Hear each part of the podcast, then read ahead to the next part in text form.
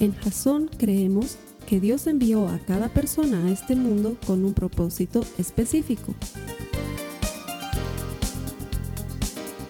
Nuestra misión es ayudarte a que tengas una relación personal con Jesús y a través de ella encuentres ese propósito para tu vida. Queremos ayudarte a alcanzar ese propósito.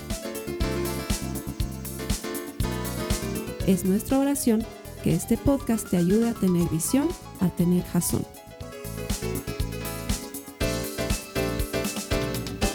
Quiero agradecerles como siempre todos los domingos por venir a Jazón.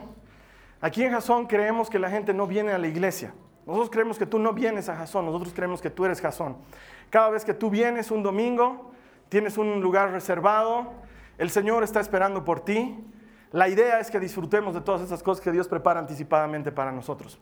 Como te habrás dado cuenta, ya con este son dos domingos que estamos comenzando las reuniones puntualmente 10 y media y las vamos a terminar puntualmente 11 y media, como hemos acordado. La idea de esto es que nos demos cuenta primero que lo que le damos a Dios no es mucho, la verdad que es poco. Y que si le vamos a dar algo a Dios, se lo deberíamos dar bien y de todo corazón. Seguimos creyendo en la idea de que la gente tiene que venir a la iglesia porque quiere venir y no porque tiene que venir. Y en ese sentido estoy convencido que las personas que venimos a Jasón somos personas que venimos porque queremos y no porque tenemos que hacerlo. Y la Biblia dice que Dios recompensa a los que le buscan. O sea que si tú estás viniendo aquí porque quieres de todo tu corazón, Dios tiene una recompensa para ti. Es lo que Dios hace siempre. Bienvenidos, gracias por estar aquí. La idea de lo que estamos haciendo durante, este, durante esta serie de cuatro charlas no es asustar a la gente, es hablar principios bíblicos que tienen que ver con el fin de los tiempos y qué mejor lugar para explorar eso que la iglesia. Así que quiero darte gracias, honrar tu decisión de venir a honrar a Dios. Es lo mejor que puedes hacer en la vida.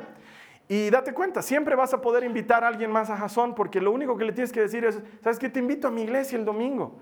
Ay, que nos... hermano, es una hora. Es solo una hora, no tienes nada que perder. Luego puedes irte a comer salteñas, puedes irte a comer fricasé, puedes irte a hacer cola para entrar al estadio. Tienes todo el tiempo del mundo. Mi iglesia dura solo una hora, no tienes nada que perder. Es un muy buen gancho para que invites a otras personas a que escuchen el mensaje de la palabra de Dios, que es eterno, que cambia vidas, que alimenta a los que lo necesitan, y entre esos estamos nosotros. Vamos a comenzar el tema de hoy. Quiero darte la bienvenida a ti que estás conectado a la iglesia en línea, Jason en línea. Estamos seguros que Dios tiene un propósito para ti. Estamos convencidos de ello. Todo lo que hacemos, todo el esfuerzo que hacemos es porque queremos ayudarte a desarrollar esta relación personal con Jesús. Estamos seguros de que si tú desarrollas esta relación con Él, vas a encontrar el propósito para tu vida. Y cuando empiezas a vivir con propósito, tu vida nunca más es la misma. Todo aquel que encuentra a Dios encuentra Biblia, encuentra vida, dice el libro de los Proverbios. Estamos seguros que vas a encontrar a Dios en su palabra, en este mensaje. Estamos con la segunda semana de la serie El Fin. Y es una serie que yo sé que para los que no son creyentes, para los que no son cristianos, e incluso para muchos cristianos, como que es una serie que da miedo y como que es una serie medio rara. Si, eres la primera, si es la primera vez que te estás conectando, si es la primera vez que vienes aquí a Jason, quiero decirte que no somos siempre tan raros y no siempre damos miedo. Pero durante este mes vamos a dar miedo y vamos a ser raros aunque no debería tener miedo eh, eh, eh, lo que vamos a avanzar, porque realmente es de mucho gozo aquellas cosas que Dios ha preparado de antemano para los que creen en Él. El tema de hoy se llama tus tiempos finales. Inicialmente había pensado llamarlo los tiempos finales, pero como que no vamos a hablar de los tiempos finales, sino de tus tiempos finales, porque independientemente de si crees en Jesús o no, independientemente de si vas a una iglesia o no, de todas maneras tú y yo sabemos que algún día vamos a morir. La vida como la conocemos en algún momento va a terminar. Y ya sea que nos encontremos con Jesús en vida o en muerte, cada uno de nosotros va a vivir su tiempo final de manera individual y personal. Y de eso te quiero hablar hoy. De tus tiempos finales, pero de tus tiempos finales específicos para ti, para tu vida. Te voy a pedir que me acompañes en tu Biblia a la cita que nos va a ayudar a despegar. Esta mañana está en Apocalipsis, en el capítulo 22, los versos 12 al 13. Si no estás acostumbrado a tomar notas, estoy seguro que la charla de hoy sí que la vas a querer anotar, porque voy a decir tantas citas bíblicas de tantos sucesos cronológicos que van a ocurrir en nuestra vida, que vas a querer volverlos a estudiar más adelante. Así que te animo a que tomes notas. En tu ventana a mano derecha hay una pestaña que dice notas, puedes tomar notas junto con lo que está escrito ahí, mandártelo a tu correo electrónico o imprimirlo o mandarlo a otra persona. Para los que están aquí en vivo conmigo, saquen una hoja de papel y saquen un bolígrafo. Y los que no tienen, saquen su iPod, su iPad, su iPhone, su, hay papel, hay puntabola, algo tienes que tener para que anotes. Estoy seguro que lo vas a querer anotar. Comenzamos en Apocalipsis 22, 12 al 13. Jesús está hablando y dice, miren que yo vengo pronto y traigo la recompensa conmigo para pagarle a cada uno según lo que haya hecho. Yo soy el alfa y la omega, el primero y el último, el principio y el fin. En gran medida, tus últimos tiempos se tratan de qué es lo que te va a dar Dios cuando te encuentres con Él. Dice que a cada uno nos va a dar según lo que hayamos hecho. Y esto me hace recuerdo a la historia de dos hombres que murieron. Uno era pastor de iglesia y el otro era chofer de taxi. Y murieron el mismo día y van al cielo el mismo día y se encuentran con San Pedro ahí en las puertas del cielo el mismo día. Y San Pedro los saluda y les da la bienvenida. Pastor, bienvenido, gloria a Dios que esté aquí con nosotros, bienvenido. Y lo ve al chofer de taxi. Señor chofer, qué gusto tenerlo aquí en el cielo. Bienvenido, adelante, pasen ustedes. Por favor, espérenme ahí un segundo. Saca su iPad y empieza a hablarles y le dice, mire, pastor, para usted hemos tenido reservado desde hace mucho tiempo una habitación especial, primera clase, en el mejor hotel de los cielos, con vista a la piscina, con atención todo el tiempo. Usted solamente aprieta el teléfono y va a tener atención y servicio en su habitación. Bienvenido al cielo, espero que lo disfrute. Señor chofer, bienvenido. A usted le hemos preparado una mansión con siete habitaciones dos piscinas privadas, parrillero en su, en su ¿cómo se llama esto? Su, azotea donde sale usted y puede ver. Tiene una vista especial al, al agujero número 7 del campo de golf de los cielos y va a tener atención ilimitada durante toda su estadía en este lugar. Bienvenido. El pastor dice, un ratito. O sea, no me malentiendan. Felicidades, hermano. Gloria a Dios. Bienvenido al cielo. Un ratito. Me encanta esto de estar aquí en el cielo. Y wow, pero ¿por qué a él le están dando mansión, siete habitaciones y a mí solamente una suite en un hotel? O sea, yo he, servido a Jesucristo con mi alma y mi corazón durante 43 años de mi vida en la tierra. Y Pedro le dice, sí, pastor, no, se moleste, nosotros lo entendemos, pero lo que pasa es que las recompensas aquí son en base a los resultados. Y seamos honestos, pastor, usted no era gran predicador y cuando usted predicaba la gente se dormía en la iglesia y como que no producía fruto. En cambio, este hermano que era chofer de taxi, cada que subía un pasajero, mientras él manejaba, los pasajeros oraban en todos los idiomas que conocían porque este hombre ponía en oración a la gente. Ahora, no va a ser tan así. Pedro no va a estar en las puertas esperándote. Y te aseguro que no tiene tanto que ver con el chiste como con el hecho de que la Biblia habla claramente de que a cada quien se nos dará según lo que hemos hecho. Y eso es muy importante de entenderlo, porque muchas veces tomamos a la ligera nuestra relación con Jesús. Independientemente de si eres creyente o no, vas a tener un tiempo final. Te vas a encontrar con Dios de alguna manera. Los que no creen al morir se encontrarán con que Dios existe y que todo lo que habían estado escuchando en la tele, en la radio, porque hoy día no hay cómo no escuches de Jesús, había sido verdad. Y los que creemos en Él nos vamos a encontrar con Él. Ahora, cuando yo era chiquito siempre decía, ¿cómo va a ser ese famoso encuentro, ese famoso juicio? Yo me imaginaba algo así como que ibas a estar ahí una multitud de gente y te iban a llamar por nombre y apellido, iban a decir Carlos Alberto Paz, y tú ibas a hacer como examen oral, ¿no es cierto? Que ya me tocó, y pasas adelante y una pantalla gigantesca así con los hechos de tu vida, y Dios iba a estar sentado allí en un trono de juez y iba a decir, Carlos Alberto, ¿qué estabas haciendo el 14 de agosto del 2001?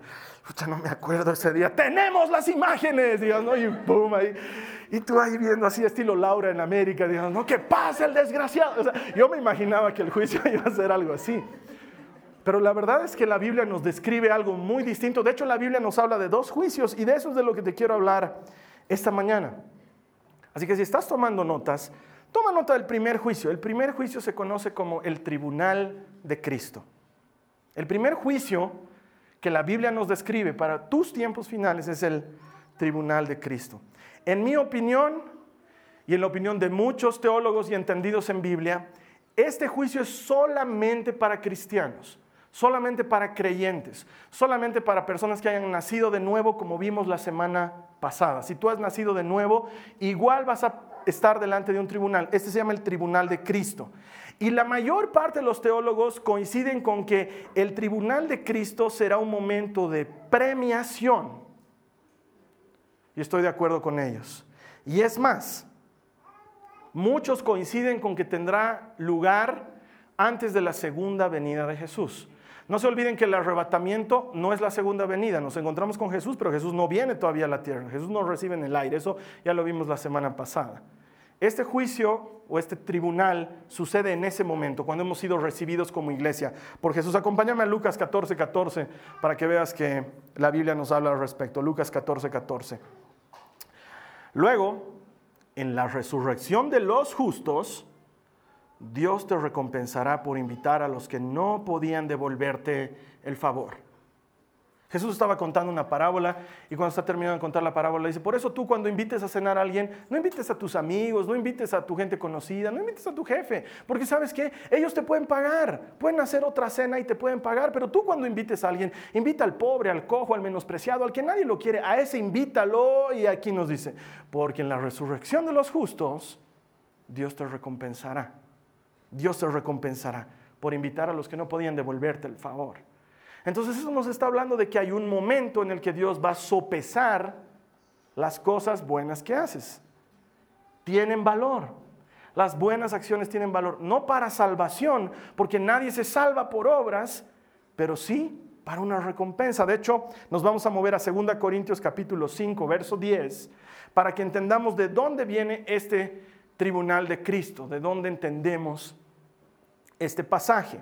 Segunda de Corintios 5, 10.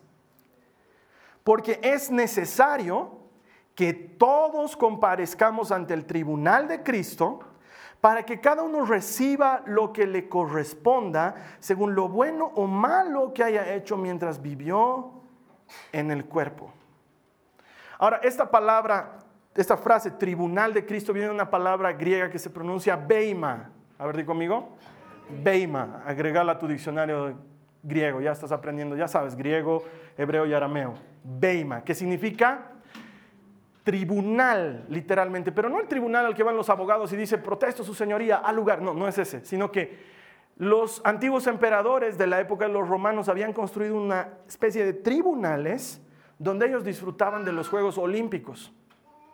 Ellos se sentaban en un gran trono especial para el emperador, que le llamaban el Beima, se sentaba ahí y veía los juegos y cuando terminaban los juegos es desde ahí que premiaba a los jugadores y los premiaba con coronas, según la tradición antigua. Entonces, Pablo, que se está dirigiendo a una audiencia que contextualmente entiende esto, les está dando figuras claras para que entiendan lo que estaba pasando. Cuando él les dice, todos tenemos que comparecer delante del Beima de Cristo, ellos dicen, ah, como el del emperador donde uno recibe premios, donde uno recibe coronas, exactamente, y seremos recompensados por lo bueno o lo malo que hayamos hecho, dice Pablo. Y esto es de otro planeta. Yo quisiera que lo entiendas porque es Jesús delante de ti, premiándote por aquellas cosas buenas que hayas hecho. Es decir, si está llevando notas de todas esas cosas que tú estás haciendo por el reino de los cielos. Y cada vez que has estado con un amigo ahí en un momento difícil, Él lo está notando. Cada vez que has orado por la necesidad de alguien, Él lo ha estado notando. Cuando le has hablado de Jesús a otra persona, Él lo ha estado notando. Él ha estado llevando un control de tus buenas obras y te va a premiar y te va a poner una corona. Ahora, según lo que dice la palabra de Dios, hay una serie de coronas. Quiero que mires por favor a la pantalla vamos a enumerar algunas coronas para los que están conectados. No se preocupen, todo va a aparecer en la pantalla. Yo me imagino que van a haber miles de recompensas, pero la Biblia menciona cinco que te las quiero enumerar. La primera dice que es la corona incorruptible, que es para los que corren fielmente la carrera, es decir, para los que no se, no se van, ¿no? Ah, ya no soy cristiano. Ah, Dios me ha respondido mi oración, ya no juego, me voy a mi casa. No, los que siguen con todo, en las buenas y en las malas, como cuando, cantamos Te alabaré mi buen Jesús, que le decimos en todo tiempo te alabaré. Cuando me vaya bien, cuando me vaya mal, yo te voy a alabar. Los que corran fielmente la carrera, dice que recibirán la corona incorruptible. Luego hay una segunda que dice que es la corona de gozo para los que comparten la fe. Esos son los que hablan de Jesús a otras personas. Yo conozco tres o cuatro hermanos aquí que no pueden aguantarse de hablarle de Jesús a alguien. Están en el truf y le hablan a alguien. Están en un ascensor, le hablan a alguien. A la carnicera ya la han convertido, ya reciben carne de ofrenda. O sea, es otro tipo de gente que habla de Jesús todo el tiempo. Dice que hay una corona de para ellos, una corona de gozo. Dice la tercera corona que es la corona de justicia para los que aman su regreso. ¿Se acuerdan lo que hablábamos la semana pasada? Las personas que han entendido que vale la pena esperar a Jesús y no dicen, ah, algún rato va a venir, mientras tanto comamos y, bebamos que mañana moriremos. No es así la vida. Los que esperan su regreso van a ser recompensados. Y luego hay una cuarta corona, dice la corona de gloria que es para los pastores, fieles, amén y amén. Dice que, dice que hay una corona para la gente que se encarga de cuidar del pueblo de Dios. Y eso no quiere decir que tienes que haber pasado seminario bíblico y graduarte con título de pastorum honorum y con eso recién vas a tener la corona. No, no, no. Dice que si te ocupas de la gente de Dios y de sus ovejas, hay una corona de gloria esperándote más allá. Y hay una corona más, la corona de la vida, para los que sufrieron por la causa de Cristo. O sea que los que le andan escapando a decir que son cristianos porque tienen miedo a sufrir, porque me van a ralear mis amigos, ya no me van a llamar a farrear los viernes. Claro, no te van a llamar porque eres cristiano, pero en compensación vas a recibir la corona de la vida para los que sufren por su causa, para la gente que arriesga todo por Jesús. Ahora quiero que entiendas esto, no es cualquier coronación. Vamos a estar delante de Él y Él te va a llamar y va a hablarte de las cosas buenas que has hecho y va a sacar una corona y te la va a poner Él en persona. Hijo mío, ven y recibe tu corona. Y aquel que fue coronado con espinas nos va a coronar a nosotros con gloria. Es algo que yo no puedo entender. Y le agradezco. Y estoy seguro que lo que menos va a pasar en, el, en ese momento es que tú vas a agarrar y vas a decir, ¿qué corona te ha tocado?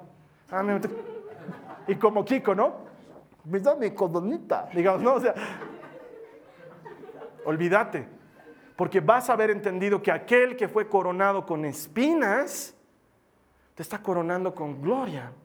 Y la misma Biblia dice en Apocalipsis que los 24 ancianos cuando llegaron delante del Cordero se hincaron delante de él y se quitaron sus coronas y las pusieron delante de él. Porque lo único que vamos a querer hacerte aseguro es reconocer que él lo merece mucho más que nosotros y sin embargo nosotros lo vamos a estar recibiendo de aquel que lo mereció con sangre en la cruz del Calvario va a ser el momento de mayor honra que hayas podido recibir en todos los días de tu vida.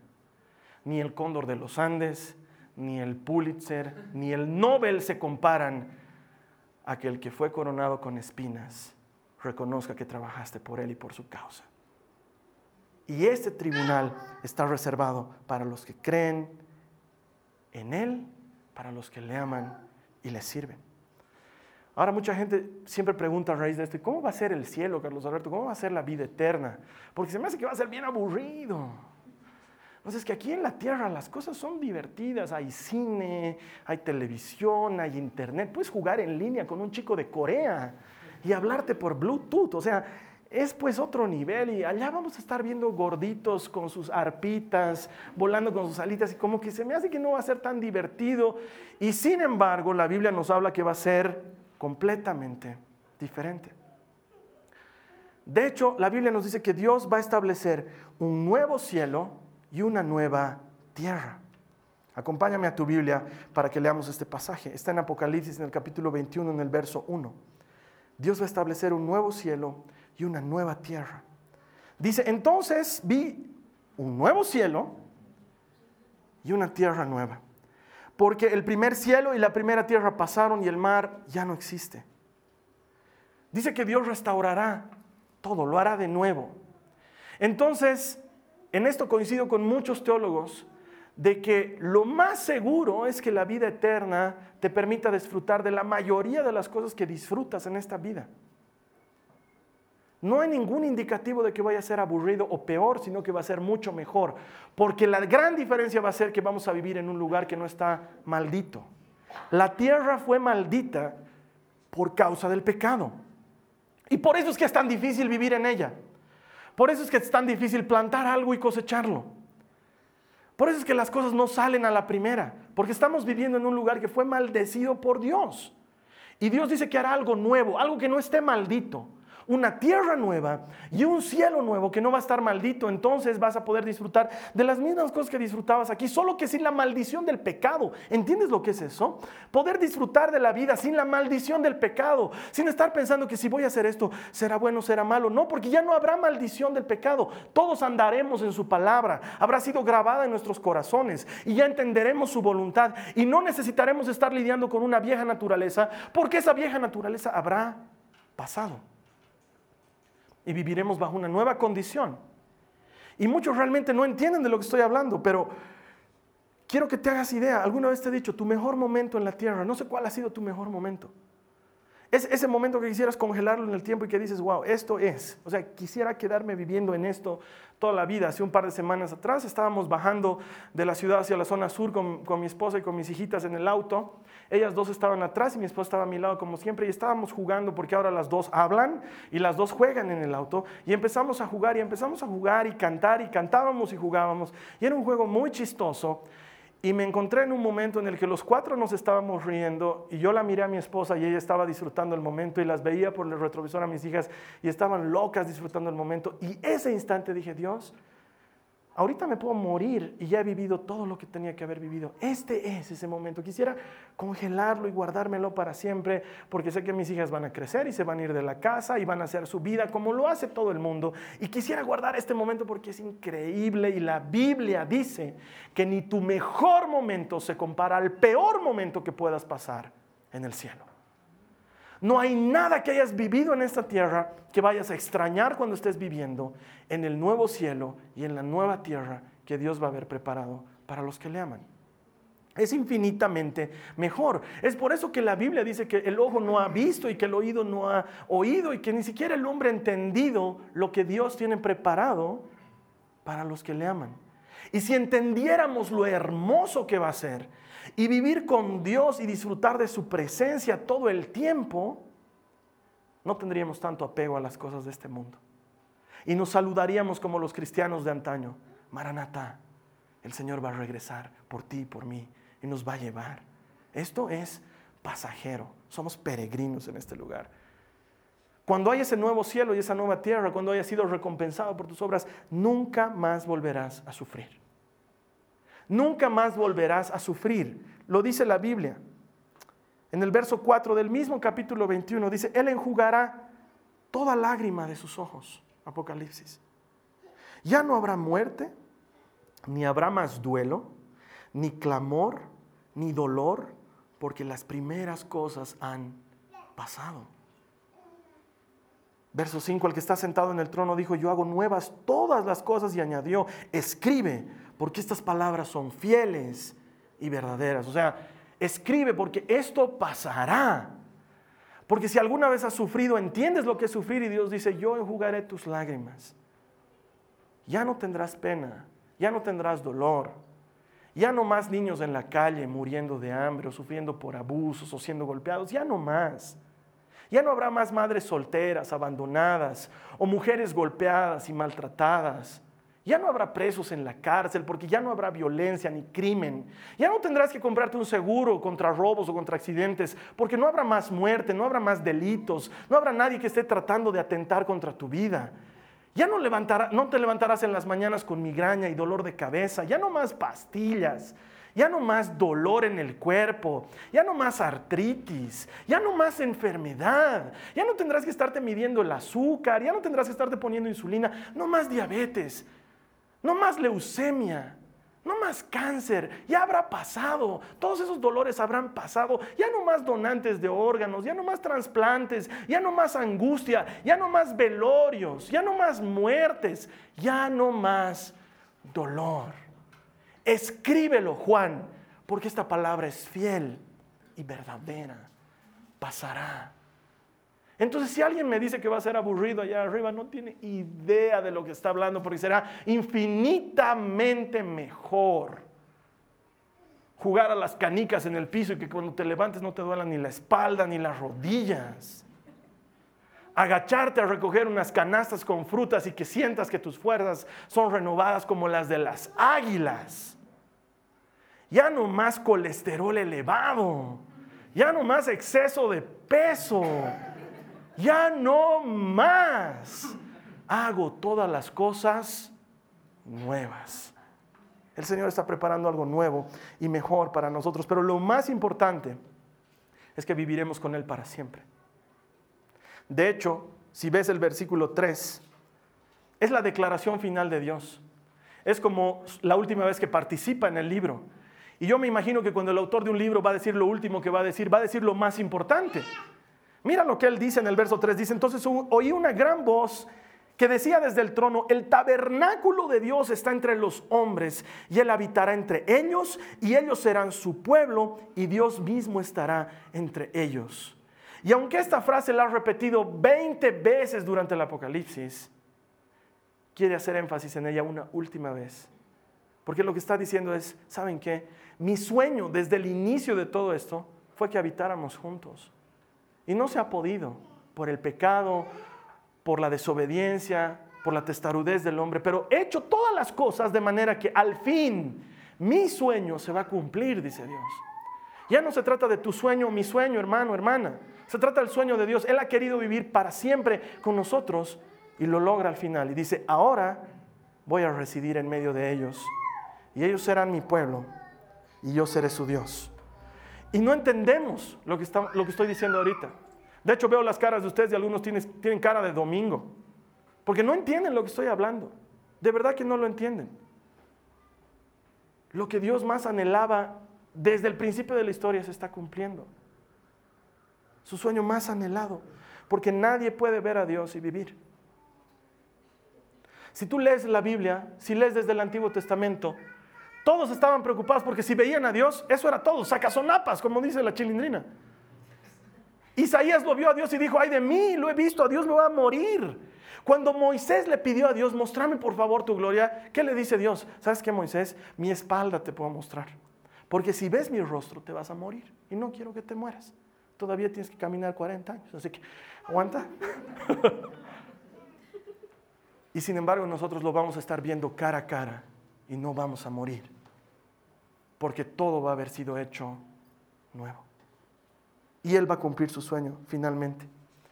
Es como el padre, no sé aquí cuántos son papás, no sé si tú que estás conectado, qué difícil es juntar a los hijos, sobre todo cuando van creciendo van creciendo y cada quien tiene sus compromisos y sus vidas y, los papás cada vez más andan, por favor, vengan a cenar a la casa, yo invito, yo pago, vamos donde quieran, yo invito, yo pago, contarle que los hijos se junten, qué difícil es juntarlos. Me hace recuerdo esa película de Robert De Niro, no sé si la han visto, pero Robert De Niro enviudece y sus hijos viven en todas partes de Estados Unidos y como no vienen a visitarlo en la Navidad, él hace sus maletitas y los va a visitar uno por uno, porque no puede juntar a sus hijos. Y aquí Dios está diciendo eso, ¿saben qué?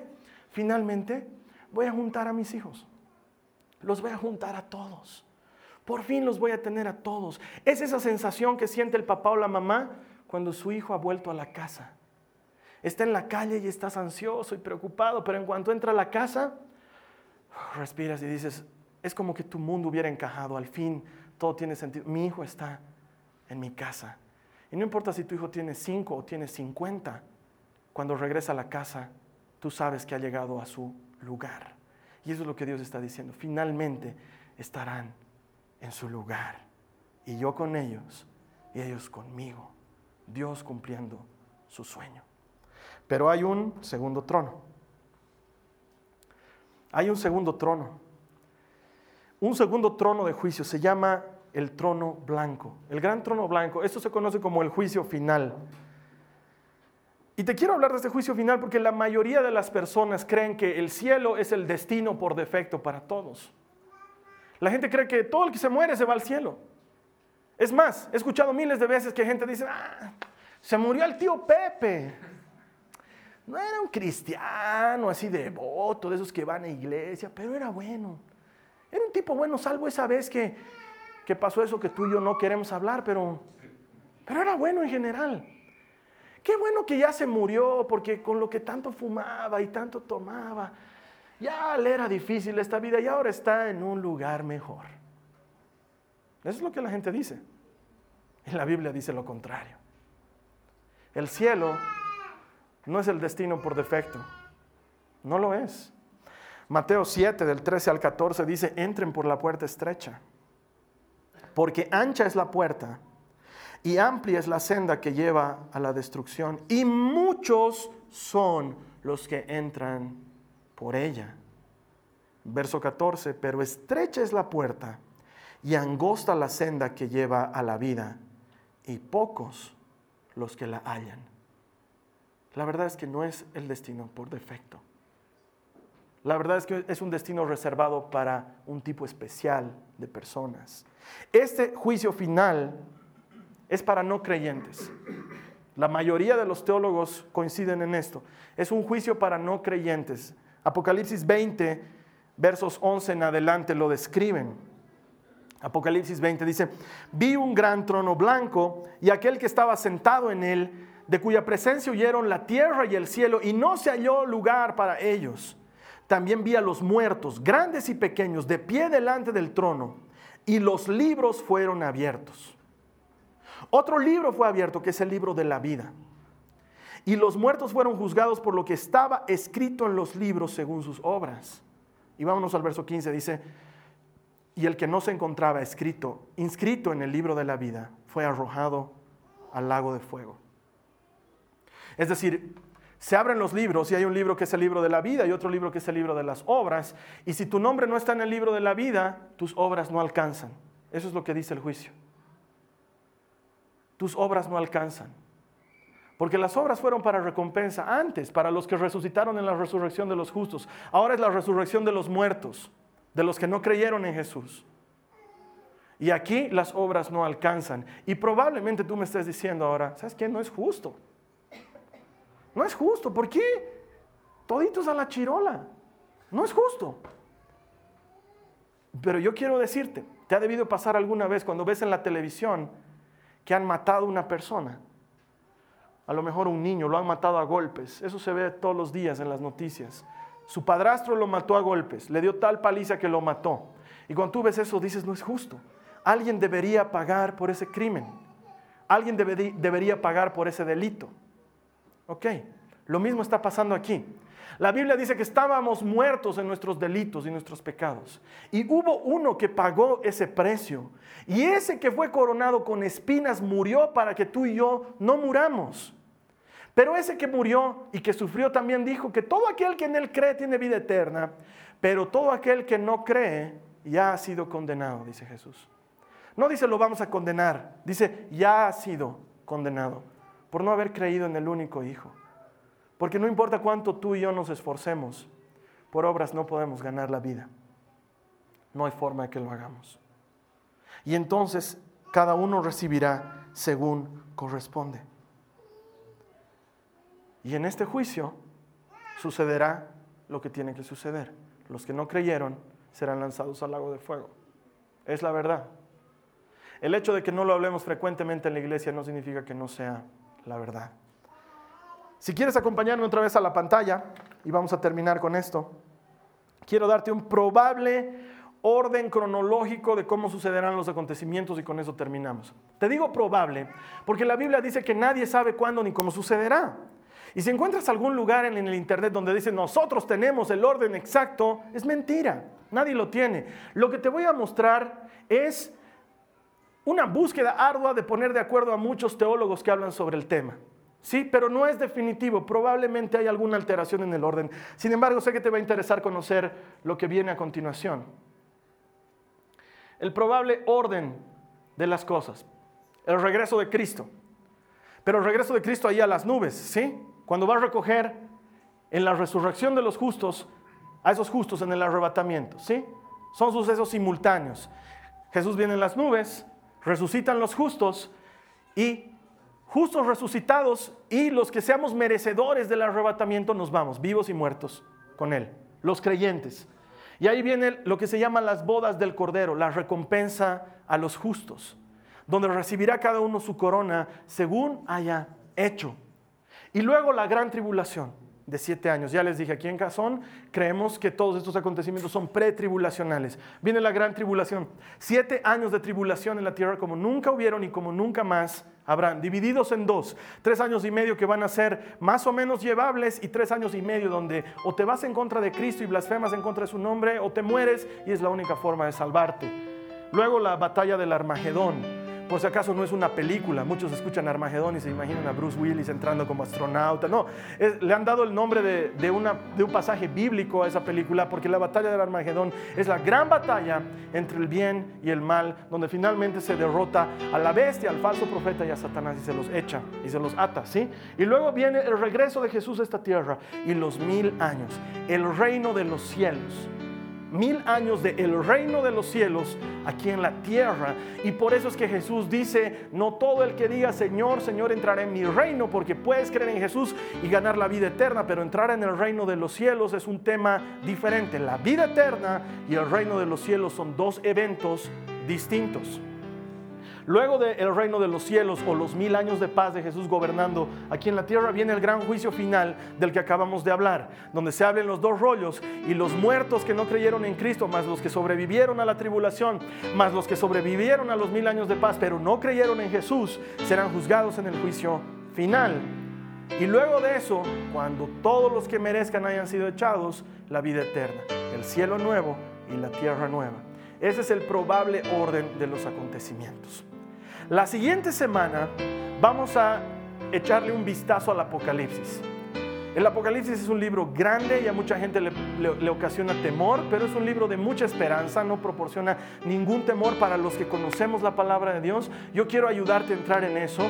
Y como es un libro grande y muy amplio de estudiar, lo que vamos a hacer es vamos a hacer como un fotógrafo cuando está sobrevolando una zona y saca ciertas fotos de ciertos lugares. Eso es lo que vamos a hacer. Le vamos a dar un vistazo al Apocalipsis en sus citas más relevantes para lo que tiene que ver con el fin de los tiempos. Estoy seguro que no vas a querer perdértelo. Eso la siguiente semana. Vamos a orar. Señor Jesús, te damos gracias por aquellas cosas que nos están siendo reveladas. Tennos en cuenta para el día de la recompensa. Ayúdanos a trabajar por tu reino, a no descuidarnos. Si tú luego de este mensaje, mientras estás orando, te has dado cuenta que haces poco o nada por Jesús, probablemente en este momento quieras ponerte a cuentas con Él y decirle, Señor, ayúdame a dejar de vivir un cristianismo tibio y transformarme en un cristiano verdadero, militante, practicante. Hermano, empieza a orar, el silencio no te ayuda. Habla con Dios, dile, Señor, tenme en cuenta. Señor, tenme en cuenta y dame, dame fuerzas para anunciar tu palabra y dame voluntad para anunciar tu evangelio y enséñame a amar tu venida, Señor, enséñame a esperar lo que tú estás preparando para nosotros. En el nombre de Jesús te lo pido, Padre, ayúdame. Y si tú no estás a cuentas con Dios, porque probablemente agarras y dices, uy, creo que ni siquiera voy a estar en el tribunal de Cristo, sino que a mí me toca el trono blanco, este es un buen momento para entregarle tu vida a Jesús. Si es la primera vez que lo vas a hacer, Cierra tus ojos. Haz esta oración conmigo ahí donde te encuentres. Señor Jesús, te pido perdón de mis pecados. Te pido que me salves y me limpies. Te entrego mi vida así como está ahora, porque sé que si continúo viviéndola así, lo que me espera no es agradable. A cambio, Señor, recibo la vida nueva y abundante que tú me das. Ayúdame a vivir conforme a tu palabra en el nombre de Jesús. La Biblia dice que si tú has creído lo que acabas de orar, has nacido de nuevo. Y que no hay condenación para los que estamos en Cristo Jesús. Bienvenido a la familia de Dios. Dios tiene un propósito para tu vida. Queremos ayudarte a descubrir ese propósito, alcanzarlo. Acompáñanos la siguiente semana. Lo que estamos preparando lo hacemos desde la palabra de Dios para ayudarte a desarrollar esa relación con Jesús porque estamos convencidos de que todo aquel que encuentra a Dios encuentra vida. Te espero aquí la siguiente semana. Gracias. Amén. Esta ha sido una producción de Jason Cristianos con propósito. Para mayor información sobre nuestra iglesia o sobre el propósito de Dios para tu vida, visita nuestro sitio web www.jason.info. Allí encontrarás muchos recursos para animarte en tu relación con Dios enseñanzas, nuestro blog, prédicas y mucho más.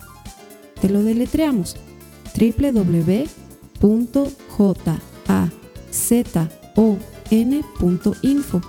También puedes visitarnos en nuestro sitio en Facebook www.facebook.com barra Que Dios te bendiga abundantemente. Muchas gracias.